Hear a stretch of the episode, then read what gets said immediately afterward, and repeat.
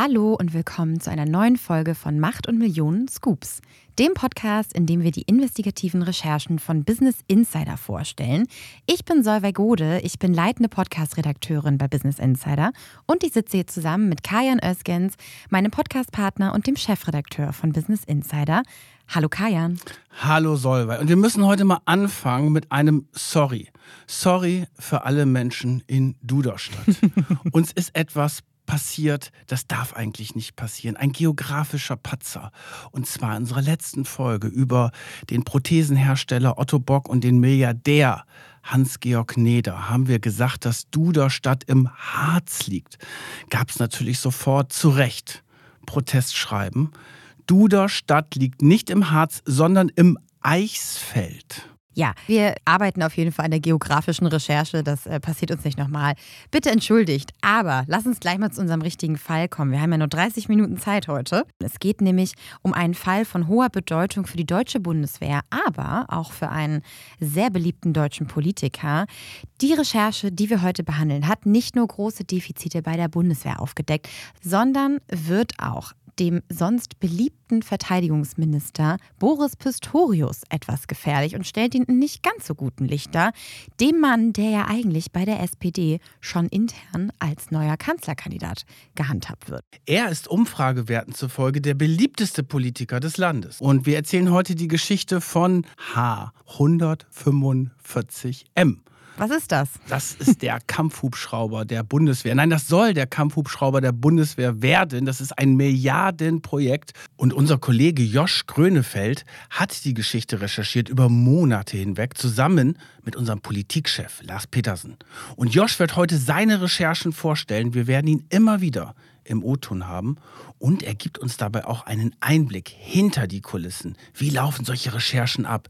Und wie kommt man eigentlich an die geheimen Dokumente heran, über die wir heute ganz viel berichten werden? Genau, es geht um nicht funktionsfähige Kampfhubschrauber und ein umstrittenes Milliardenprojekt, das den Steuerzahler wohl mehrere Milliarden kosten wird. Wir haben ja schon mal in unserer letzten Staffel über die Bundeswehr berichtet, damals über den Skandal rund um Katrin Suder, McKinsey, die ganzen Berater, die da reingekommen sind, die wollten ja auch diese ganze Beschaffung revolutionieren, sind echt desaströs dabei gescheitert, muss man wirklich sagen. Und das greifen wir heute noch nochmal auf, weil heute geht es auch um ein großes Projekt und die Bundeswehr hat ja leider auch den Ruf, dass sie irgendwelche Flugzeuge baut und kauft, die nicht fliegen können oder Gewehre, die nicht schießen können. Diese Beschaffungsproblematik, die herrscht ja wirklich schon länger. Wir lesen es immer wieder in den Medien, dass es da immer wieder irgendwelche Probleme gibt, dass der neue Hubschrauber irgendein Flugzeug nicht geliefert werden kann oder es dauert noch viele Jahre länger und das ist dann natürlich auch gefährlich für das Heer, das ja dann auch geschützt werden muss und deswegen deswegen hat es auch so eine hohe Relevanz heute. Und Anfang des Jahres, im März, hat unser Kollege Josch Grönefeld da mit seiner Recherche begonnen. Da wurden ihm Unterlagen zugespielt. Er hat unter anderem einen brisanten internen Bericht aus dem Verteidigungsministerium zugespielt bekommen. Darin steht, dass die Kampfhubschrauber der Bundeswehr von dem Typ Tiger im Prinzip viel zu alt sind die müssen bald ausgetauscht werden. Also ab 2025 wird denen eine sogenannte temporäre Fähigkeitseinschränkung attestiert. Da haben wir schon das erste Wort, das mal wieder etwas komplizierter ist. Es geht ja heute um die Bundeswehrsprache. Das ist ja quasi wirklich wie eine ganz andere Sprache. Wir versuchen es dann immer ein bisschen zu übersetzen. Und genau diese Geschichte ist ja auch ein Problem der Bundeswehr. Also veraltete Waffensysteme und Rüstungsobjekte, die dann nicht mehr helfen können. Und vor allen Dingen ist es ja auch eine Geschichte, die Bundeswehr ist einfach sehr wichtig geworden. Ich meine, wir haben jetzt den Krieg in der Ukraine, wir haben die Bedrohung auch durch Russland und da ist natürlich die, ja, die Dimension der Bundeswehr viel wichtiger geworden. Es wird ja auch sehr viel Geld reingesteckt, auch zu Recht, muss man sagen, weil die Verteidigung, die ja vorher immer so eine untergeordnete Rolle spielte, die hat jetzt Priorität. Ja, wie der neue Verteidigungsminister Boris Pistorius dann ja auch gesagt hat, früher hatten wir ein Geldproblem, jetzt haben wir ein Zeitproblem. Aber da kommen wir auch später nochmal drauf. Also nochmal, die Tiger, die alten Kampfhubschrauber. Ab 2027 muss diese Flotte reduziert werden, wenn da jetzt nicht nachgerüstet wird. Und ab 2029 ist diese Flotte nicht mehr einsatzfähig für die Kernaufgabe der Bundeswehr, also die Landes- und Bündnisverteidigung. Und wenn bis dahin kein Ersatz gefunden wird, ja, dann sind die nicht mehr einsatzfähig. Und das ist natürlich dann dramatisch. Wir sehen es jetzt auch an der aktuellen Lage. Wir müssen uns verteidigen können. So, Sie brauchen jetzt also dringend Ersatz. Was machen Sie? Josh hat uns da mal erklärt, was dann für eine Entscheidung getroffen wird, die ein bisschen kurios ist. Man hat nämlich gesagt, wir nehmen einen Hubschrauber, der eigentlich kein Kampfhubschrauber ist, machen den zu einem Kampfhubschrauber und der soll dann den Tiger ersetzen. Und dieser Hubschrauber ist, nennt sich H145M von Airbus, ist eigentlich ein Unterstützungshubschrauber, da sind eigentlich keine Waffen dran. Der ist in nicht militärischer Form auch beim ADAC im Einsatz zum Beispiel. Also, und die Idee ist, da schrauben wir dann Schienen drunter und an die Schienen kommen Kanonen und an die Schienen kommen Raketen und dann ist das ein Kampfhubschrauber. Und das hat man in der Ministeriumsspitze Ende vergangenen Jahres dann beschlossen, okay, so machen wir das, weil das Ding kriegen wir schnell, so ist die Vorstellung zumindest. Und weil wir ganz schnell was brauchen, holen wir dieses Teil, statt zum Beispiel auf US-Helikopter, Kampfhelikopter zurückzugreifen oder italienische Helikopter oder dergleichen, die vielleicht auf dem Markt im Angebot wären. Also ich fasse mal zusammen, die Bundeswehrführung will zivile Hubschrauber als Brückenlösung quasi zu Kampfhubschraubern umbauen. Das ist ja schon ein bisschen ungewöhnlich, würde ich sagen. Die erklären das damit, dass diese ja, Hubschrauber, die ja auch für ADAC und sowas eingesetzt werden, dass die schnell verfügbar seien und würde da besonders schnell rankommen. Und die seien ja dadurch auch flexibler einsetzbar. Zum Beispiel könnte man die auch für Ausbildungsflüge einsetzen. Und das ist so die Argumentation von der Bundesverführung. Es geht um bis zu 82 Hubschrauber, die angeschafft werden sollen. Und alleine die Anschaffungskosten, die betragen mindestens 2 Milliarden Euro. Aber dabei bleibt es ja nicht. Nee, es gibt nämlich den sogenannten Lebenszyklus, also die Lifecycle Costs nennt man das. Also wenn man sich wirklich mal anguckt, wie viel das Projekt von Anfang bis Ende, wenn die Dinger verschrottet werden, kosten, soll sich das wohl auf 7,6 Milliarden Euro belaufen. So steht es jedenfalls in den geheimen Dokumenten drin. Und jetzt noch mal was für unsere Technikfans. Also Kampfhubschrauber H145M, so ein paar technische Daten, damit wir wissen, was wir da eigentlich kaufen. Und zwar, der kann 240 km/h schnell fliegen, hat eine Reichweite von 638 Kilometer. Ein bis zwei Piloten plus zehn Soldaten passen in den H145M 145M ein Flug. Wie viel Treibstoff braucht es für einen Flug von dem Kampfhubschrauber? Boah, ich bin da ja ganz schlecht bei sowas. Ich fahre ja nicht mal Auto. Ich würde okay. jetzt mal so 300 Liter schätzen. Es sind 700 bis 800 Liter Treibstoff. Ah. Also schon eine ganze Menge. Also ein Klimaflieger ist er nicht, aber dafür wird er auch nicht gebraucht, sondern wenn man natürlich ein Militär hat, wie unsere Bundeswehr, dann braucht man auch dafür Kampfhubschrauber. So, das Interessante ist ja jetzt, dass es bereits intern bei der Bundeswehr zu dieser Notlösung, die es ja quasi ist, schon sehr früh zu ganz viel Kritik kam. Das hat uns Josh alles erzählt. Denn bei dieser Beschaffung dieser Airbus-Modelle gehe es, ich zitiere jetzt wieder, am operationellen Bedarf der Bundeswehr vorbei, heißt es aus Fachkreisen und von vielen Menschen, die da arbeiten. Die haben mit Josh alle gesprochen. Und auch bei dem Beschaffungsamt, wo neue Geräte bestellt werden müssen und sowas, da gab es auch ganz früh schon Bedenken wegen möglichen Lieferverzögerungen, zu denen es kommen könnte. Also, dass es vielleicht doch gar nicht so schnell lieferbar sei bei Airbus. Und da gibt es Mängel an Infrastrukturen und vor allen Dingen auch Probleme mit der Finanzierung. Aber am besten erklärt euch das Josh Grünefeld halt unser Kollege einmal selbst. Von der Geschwindigkeit, von der Panzerung, von vielen anderen technischen Stats ist das kein Kampfhubschrauber. Und darauf wurde ganz, ganz früh hingewiesen. In der Abteilung Planung des Ministeriums zum Beispiel wurde gesagt, dass das Probleme gibt, bis hin zum Schutz der Besatzung und der Piloten, dass der nicht so gewährleistet sei, wie das bei einem richtigen Kampfhubschrauber wie dem Tiger etwa äh, nun mal so ist. Dann gab es den sogenannten Wehrtechnischen Dienst, der sich da mit befasst hat. Das sind dann Heeresflieger und Ingenieure, die sich dieses Ding genauer angucken. Und da gab es heftigste Kritik. Die haben äh, Anfang des Jahres gesagt, das ist eine politische Entscheidung, die komplett am operationellen Bedarf vorbeigeht. Also eine größere Breitseite kann man im Prinzip nicht bekommen von den Leuten, die diesen Hubschrauber irgendwann benutzen sollten, als dass die gesagt haben, wir wollen das Teil nicht haben, das können wir nicht im, im Einsatz gebrauchen.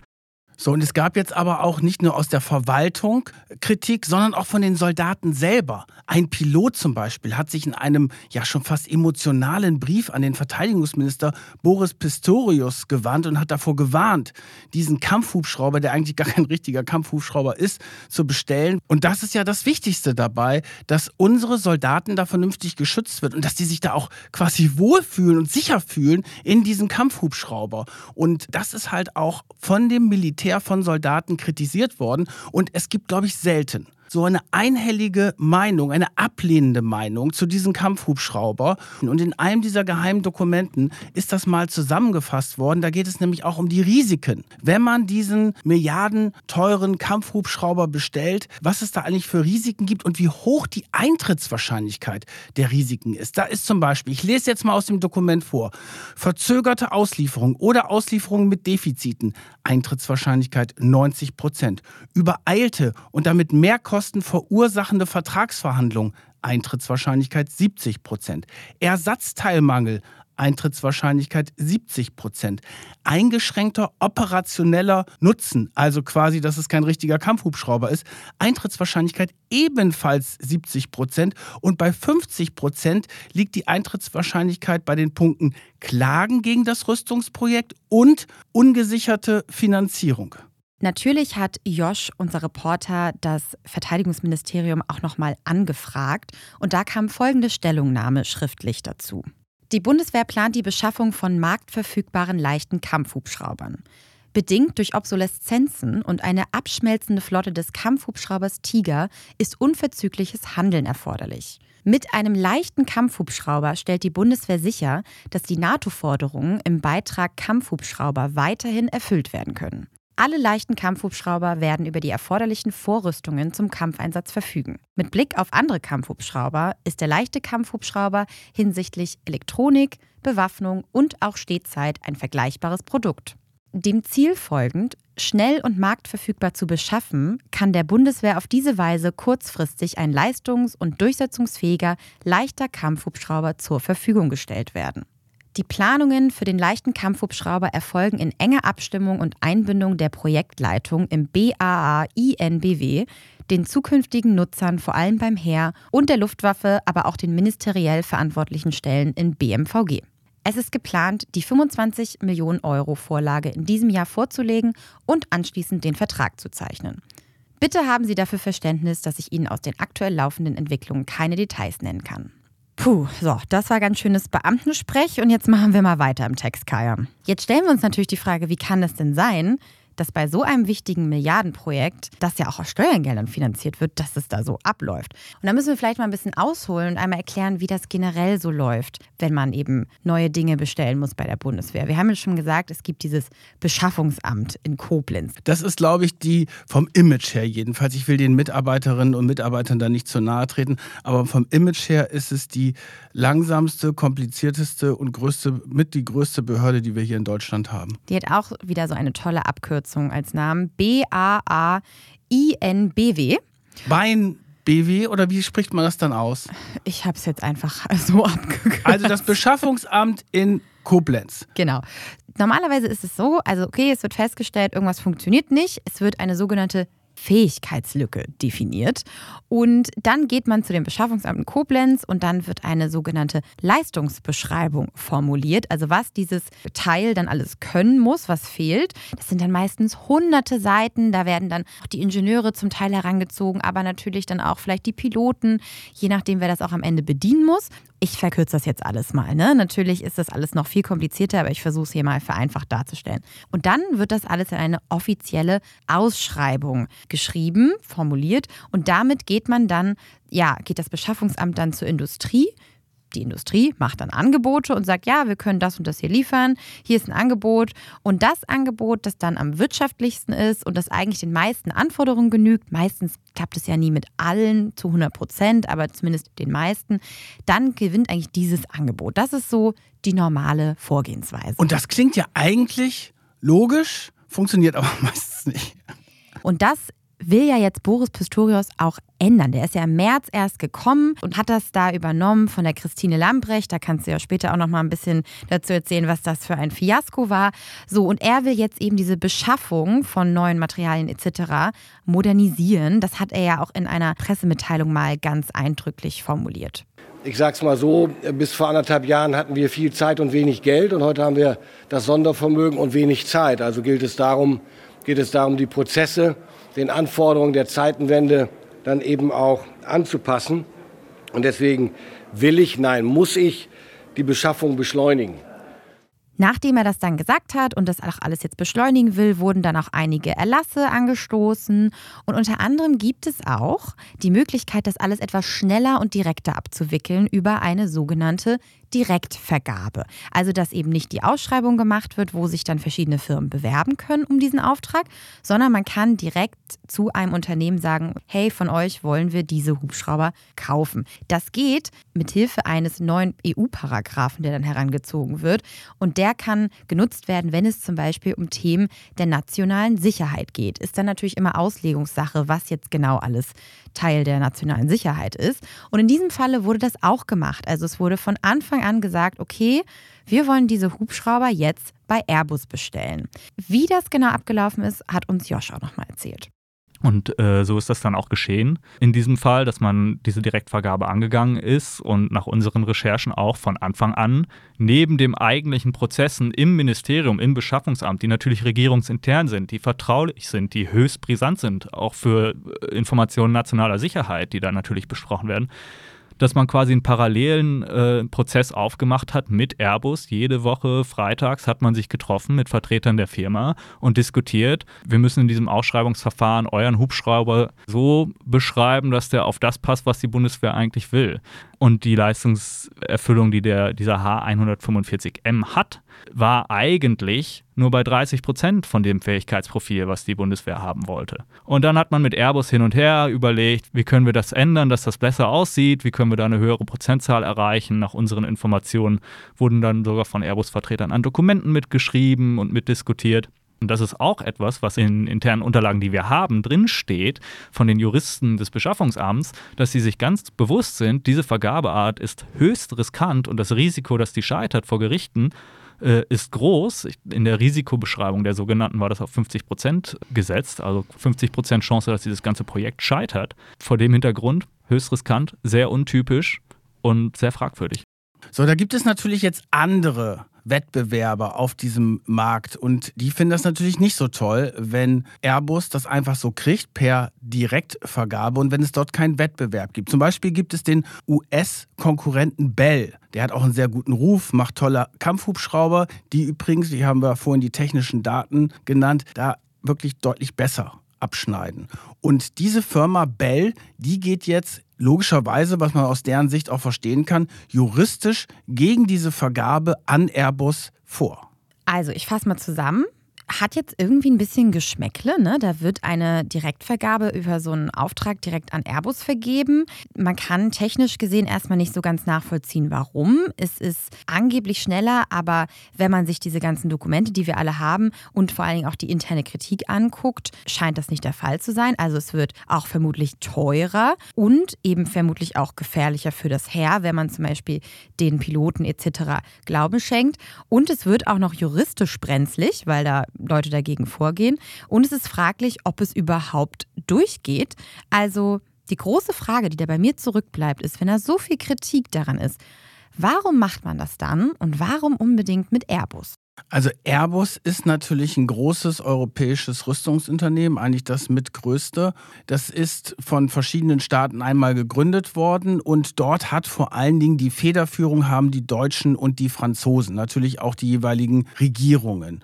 Und die sind natürlich eigentlich immer so der Platzhirsch, wenn es um neue Rüstungsprojekte geht. Aber es gibt natürlich einen großen Wettbewerb mittlerweile und das ist ja eigentlich auch der Sinn, wenn man keine Milliarden verschwenden will oder zusätzlich ausgeben will, dann geht man natürlich auch in diesen Wettbewerb rein und äh, in die Ausschreibung und das ist ja hier nicht passiert. Und sie haben zum Beispiel bei anderen Luftwaffensystemen in letzter Zeit äh, ja das Nachsehen gehabt und deswegen erklärt sich Josh den Zuschlag für Airbus auch so.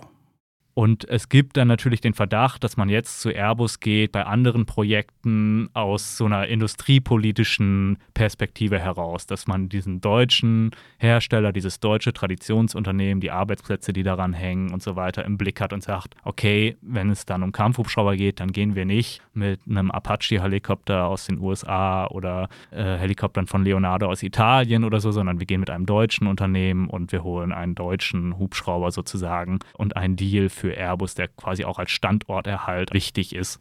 Wenn man mit Leuten spricht, die Ahnung davon haben zu diesem Projekt, ich saß mal im Büro eines Bundestagsabgeordneten, der sich mit Rüstungsprojekten beschäftigt, der, nachdem er sich das alles angesehen hatte, frei heraus fragte, etwas salopp, halb im Scherz, aber eben nur halb, ob die denn korrupt sind in, im Ministerium, weil er einfach sich nicht erklären konnte, warum man sich ausgerechnet auf diesen Helikopter, der so viele Probleme bereitet und wo es so viele interne Kritik schwarz auf weiß, nicht nur im Flurfunk, sondern schwarz auf weiß zurückgemeldet bis an höchste Stelle im Verteidigungsministerium, warum man unbedingt diesen Helikopter haben will. Hinweise auf Korruption, Schmiergelder, falsches Spiel, da gibt es nichts, was uns vorliegt in den Akten. Im Zuge der Berichterstattung von Josh und Lars ist dann das Verteidigungsministerium auch ein bisschen vorsichtiger geworden. Die haben dann nämlich Angst, dass da jetzt noch mehr Informationen nach außen dringen. Und jetzt ist vielleicht ein guter Moment, um euch mal zu erzählen, wie das denn eigentlich so abläuft bei so einer investigativen Recherche und wie man da auch mit dem Quellenschutz umgeht. Josh gibt uns da jetzt mal einen kleinen Einblick durch das Schlüsselloch seiner Arbeit. Also die Unterlagen zu diesen Beschaffungsprozessen sind vertraulich bis geheim. Es geht um nationale Sicherheit, es geht um die Fähigkeiten der Bundeswehr. Aber es gibt sehr, sehr viele Unterlagen und es gibt sehr, sehr viele Leute, die mit diesen Unterlagen befasst sind. Und für uns war das dann auch so, dass wir gewisse Informanten haben, mit denen man sich dann austauscht dazu, was, was gerade stattfindet an Rüstungsprojekten und in diesem Fall, mit denen man sich dann auch trifft. Das heißt für mich zum Beispiel, dass ich zu einem Bahnhof fahre und am Gleis stehe und dann ein Mann im Anzug auf mich zukommt, man sich kurz unterhält, äh, man den Rucksack aufmacht, ein Aktenordner darin verschwindet und man dann wieder in die Redaktion fährt. Wir berichten jetzt seit über einem halben Jahr zu diesem Hubschrauberprojekt und haben mittlerweile mitbekommen, dass es Quellen gibt, die sehr, sehr vorsichtig geworden sind uns gegenüber. Ähm, eine Quelle hat mal gesagt, dass sie Sorge hat, dass der militärische Abschirmdienst sich damit befasst, wo diese Unterlagen äh, durchgestochen werden. Eine andere hat berichtet, dass einige Unterlagen auf geheim hochgestuft wurden und da wäre es dann natürlich Geheimnisverrat, wenn man die rausgibt. Also es ist durchaus heikel mittlerweile da an Informationen zu kommen. Und wenn wir hier in der Redaktion oder ich mit meinem Ressortleiter am Telefon darüber spreche, dann sprechen wir längst nicht mehr mit Namen die Quellen an, sondern dann ist jemand der Mann im Anzug äh, oder unser Freund in diesem und diesem äh, Ministerium oder in der und der Behörde, so dass wir halt grob umschreibend über unsere InformantInnen reden, damit auch da, vielleicht ein bisschen paranoid, aber damit auch da niemand irgendwelche Rückschlüsse äh, ziehen könnte. So, das Besondere an dieser Recherche ist ja jetzt auch aus journalistischer Sicht, also aus investigativer Sicht, ist ja immer die Frage, warum ja übertreten Leute diese rote Linie. Also sie geben Informationen raus, obwohl sie es nicht rausgeben dürfen. Hier geht es ja vor allen Dingen auch um Dokumente teilweise, die der nationalen Sicherheit unterliegen. Und in diesem Fall ist es wirklich so, dass die viele Leute natürlich auch und viele Experten aus verschiedensten Bereichen deutliche Kritik an diesem Projekt geäußert haben, auch intern. Und sie sind natürlich intern nicht weitergekommen. Die Spitze hat überhaupt nicht darauf reagiert. Die haben gesagt, nein, wir machen diesen Hubschrauber, wir machen das mit Airbus, wir geben jetzt Gas bei den Verhandlungen. Und da war natürlich die Motivation unserer Quellen zu sagen, okay, es gibt nur eine Möglichkeit, dieses Projekt irgendwie noch zu stoppen oder zu verändern. Und das ist der Weg über Journalisten und über Presse. Und das ist, glaube ich, eine ganz wichtige Geschichte dabei. Das stellt jetzt sich natürlich auch die Frage, warum hat da niemand reagiert und wer hat da eigentlich nicht reagiert? Wer ist da eigentlich jetzt verantwortlich dafür? Und da müssen wir vielleicht nochmal einen neuen Namen hier einführen. Das ist Benedikt Zimmer. Das ist der Staatssekretär, der für die Beschaffung zuständig ist und auch sehr nah an Boris Pistorius, dem Verteidigungsminister, dran ist. Benedikt Zimmer ist so eine Art graue Eminenz. Der ist wirklich schon sehr, sehr lange bei der Bundeswehr unterwegs, war früher General, mittlerweile ist er 62 Jahre alt auch schon, war auch schon unter der vorherigen Verteidigungsministerin Christine Lambrecht da, auch schon bei der davor bei AKK. Annegret Kamp-Karrenbauer. Genau. Und das Interessante ist ja bei diesen Rüstungsstaatssekretären, dass die eigentlich so ein bisschen so die heimliche Macht im Verteidigungsministerium sind. Also die Staatssekretäre insgesamt, auch in den anderen Ministerien, die spielen ja in der öffentlichen Wahrnehmung nicht so eine Rolle, aber die haben teilweise mehr Macht als der Minister intern. Mhm, die treffen da also sehr viele Entscheidungen. Und so hat Benedikt Zimmer auch die Entscheidung für Airbus getroffen. Also er ist der Verantwortliche in diesem Fall. Interessant ist, was Josh uns erzählt hat, dass der eigentlich so verhasst ist wie wohl niemand sonst in, in diesem Ministerium. Also er ist einer der meist kritisiertesten Rüstungspolitiker. Auf der anderen Seite ist er wohl auch einer der am erfahrensten. Also es hat wohl kaum jemand so ein Wissen über gerade diese gesamte Beschaffungsproblematik wie er. Und es erklärt wahrscheinlich auch noch, warum er noch auf diesem Posten ist, weil es gab wohl schon mehrere Versuche in der Vergangenheit, ihn abzusetzen. Also es war wirklich so, dass man gedacht hat, okay, der Pistorius kommt und der tauscht den Zimmer aus, weil der so eine zentrale Rolle spielt. Hat er aber nicht gemacht, vielleicht weil er ihn auch noch als Joker haben möchte, falls irgendetwas schief geht. Das ist jetzt natürlich eine Theorie. So läuft es ja häufig in der Politik, dass du immer einen Schuldigen brauchst, einen Verantwortlichen. Wenn dieses Projekt scheitert, brauchst du einen, der die personellen Konsequenzen zieht. Und dann ist es natürlich gut, und deswegen habe ich gesagt Joker, wenn du noch so einen mächtigen Rüstungsstaatssekretär hast, der sowieso kurz vorm Ruhestand ist, und wenn du sagst, okay, der hat den Fehler gemacht, der wird ausgetauscht und ich habe da eigentlich gar nicht so viel mit zu tun. So wird das natürlich dann in der öffentlichen Wahrnehmung häufig rübergebracht. Ja, so ist das ja oft, dass dann ein ja, Puffer quasi genutzt wird. Was ja für ihn auch wichtig ist, weil er also Pistorius meine ich jetzt, weil der ist ja auch gerade, wenn man Umfragewerten Glauben schenken mag, einer der beliebtesten Politiker des Landes, hat im März erst das Verteidigungsministerium übernommen. Er ist auch bei der Truppe eigentlich sehr beliebt gewesen, weil er ja so ein bisschen die Sprache der Truppe spricht, hat Lars uns auch erzählt, ne? mhm. ne? weil er war auch selber bei der Bundeswehr ganz aktiv. Und es liegt natürlich auch vor allem daran, weil seine Vorgängerin wirklich ein katastrophales Bild abgegeben hat. Christine Lamprecht, die ja eigentlich gar nicht Verteidigungsministerin werden wollte, die war vorher Justizministerin und dann kam der Ukraine-Krieg und plötzlich war natürlich die Bundeswehr, war dieses Ressort so super wichtig, weil es vorher nicht so wichtig und nicht so eine Priorität hatte. Und sie war wirklich völlig überfordert mit diesem Job, ist auch bei der Truppe überhaupt nicht angekommen, konnte sich auch oftmals nicht politisch durchsetzen. Und das Schlimme ist dann, es sind so, so Sachen, die man dann so im Hinterkopf behält über sie. Und das ist wahrscheinlich vor allen Dingen der Hubschrauberflug in einer Bundeswehrmaschine mit ihrem Sohn nach Sylt, wo er dann noch Fotos gepostet hat von diesem Flug. Da waren alle natürlich erfreut, dass dann Boris Pistorius gekommen ist, der wirklich auch bei den Auslands Auslandsreisen einen sehr guten Eindruck gemacht hat. Es geht ja um zwei Jobs als Verteidigungsminister. Du musst nach außen. Im Ausland musst du das Land repräsentieren und das hat er wirklich bei seinen Treffen sehr gut gemacht. Du musst auch ein Fürsprecher für die Bundeswehr sein. Du musst den Nerv der Truppe treffen. Das können auch nicht so viele. Und dann geht es natürlich auch vor allen Dingen darum, dein eigenes Ministerium in den Griff zu bekommen und das Verteidigungsministerium. Das hat wirklich den Ruf, das am meisten umkämpfte Ministerium zu sein, wo quasi die größten, man muss ja schon fast sagen, Grabenkämpfe es gibt, weil du hast dort das Duell zwischen den Soldaten, die halt also in der Bundeswehr direkt sind, und den Beamten, also Militär gegen Beamte. Das ist so ein bisschen der Grundkonflikt im Verteidigungsministerium. Und deswegen ist es auch immer so ein, ja, man muss schon fast sagen, so ein Schleudersitz im Verteidigungsministerium. Wir haben jetzt natürlich Josh auch mal gefragt, wie gefährlich diese Beschaffungsproblematik und vor allen Dingen diese Geschichte mit den Hubschraubern jetzt für Pistorius werden könnte. Und da ist am Ende die Frage, kann das ein Minister in so kurzer Zeit überhaupt schaffen? Weil es ist ja nicht so, dass wir seit ein, zwei Jahren über das Beschaffungswesen der Bundeswehr reden. Es ist auch nicht so, dass das ein pur deutsches Problem ist. Eigentlich jedes Land mit größeren Armeen, äh, auch die USA zum Beispiel, haben massive Probleme in der Beschaffung. Das ist eine Hydra, die man erstmal irgendwie bändigen muss. Aber er muss sich dann vorwerfen lassen, dass er vielleicht zu wenig dafür tut. Man könnte erwarten von jemandem, der sagt, ich möchte das reformieren, dass er das auch anpackt. Und ähm, zumindest nach unserer Informationslage bei diesem Projekt ist es nicht so, dass wir jetzt ständig von Quellen oder Informanten hören, dass Herr Pistorius sich gemeldet hat und mal gefragt hat, was ist denn hier los eigentlich? Also das ist zumindest zu uns noch nicht durchgedrungen. Und ich denke, da darf er sich durchaus den Vorwurf gefallen lassen, dass er vielleicht einfach tiefer in die Materie muss. Nun ist es ja so, dass er von manchen intern auch immer mal wieder als SPD-Kanzlerkandidat gehandelt wird. Er selbst hat bislang nichts bestätigt, dass er da solche Ambitionen hätte.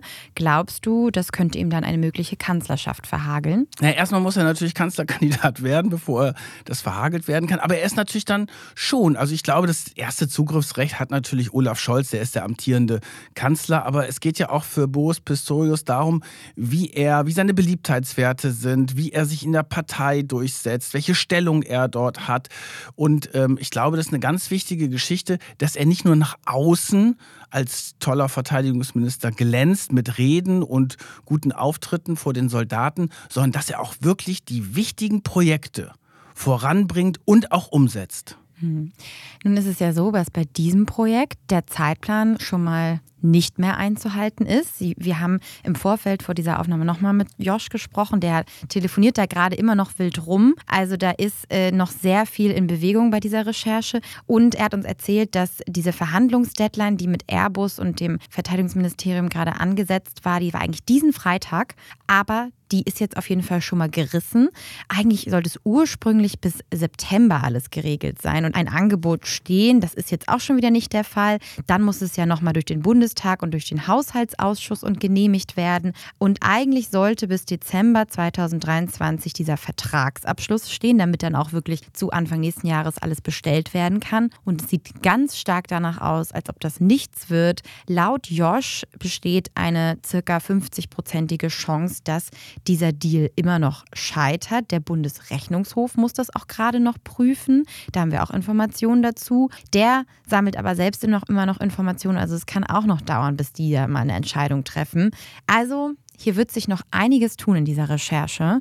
Wir werden euch da aber auf dem Laufenden halten in diesem Podcast und den gegebenenfalls nochmal aktualisieren. Also ich muss ja sagen, ich drücke ja schon fast ein bisschen die Daumen dass dieses Milliardenprojekt noch scheitert. Es ist ja häufig so bei großen Projekten, dann sagt die Seite das, die andere Seite das und es gibt da unterschiedliche Meinungen und dann ist es halt gleich umstritten. Aber hier ist es so, dass alle Experten sagen, dass die Anschaffung dieses sogenannten Kampfhubschraubers ein Fehler ist. Und in den Dokumenten steht auch drin, dass es eine rein politische Entscheidung, die in der Spitze des Ministeriums getroffen worden ist und dass die Expertenmeinungen gar nicht angehört worden sind. Ich bin wirklich ein Stück erschüttert darüber, dass es hier so wirklich so ist, dass hier ein so teures Rüstungsprojekt irgendwie durchgeboxt wird.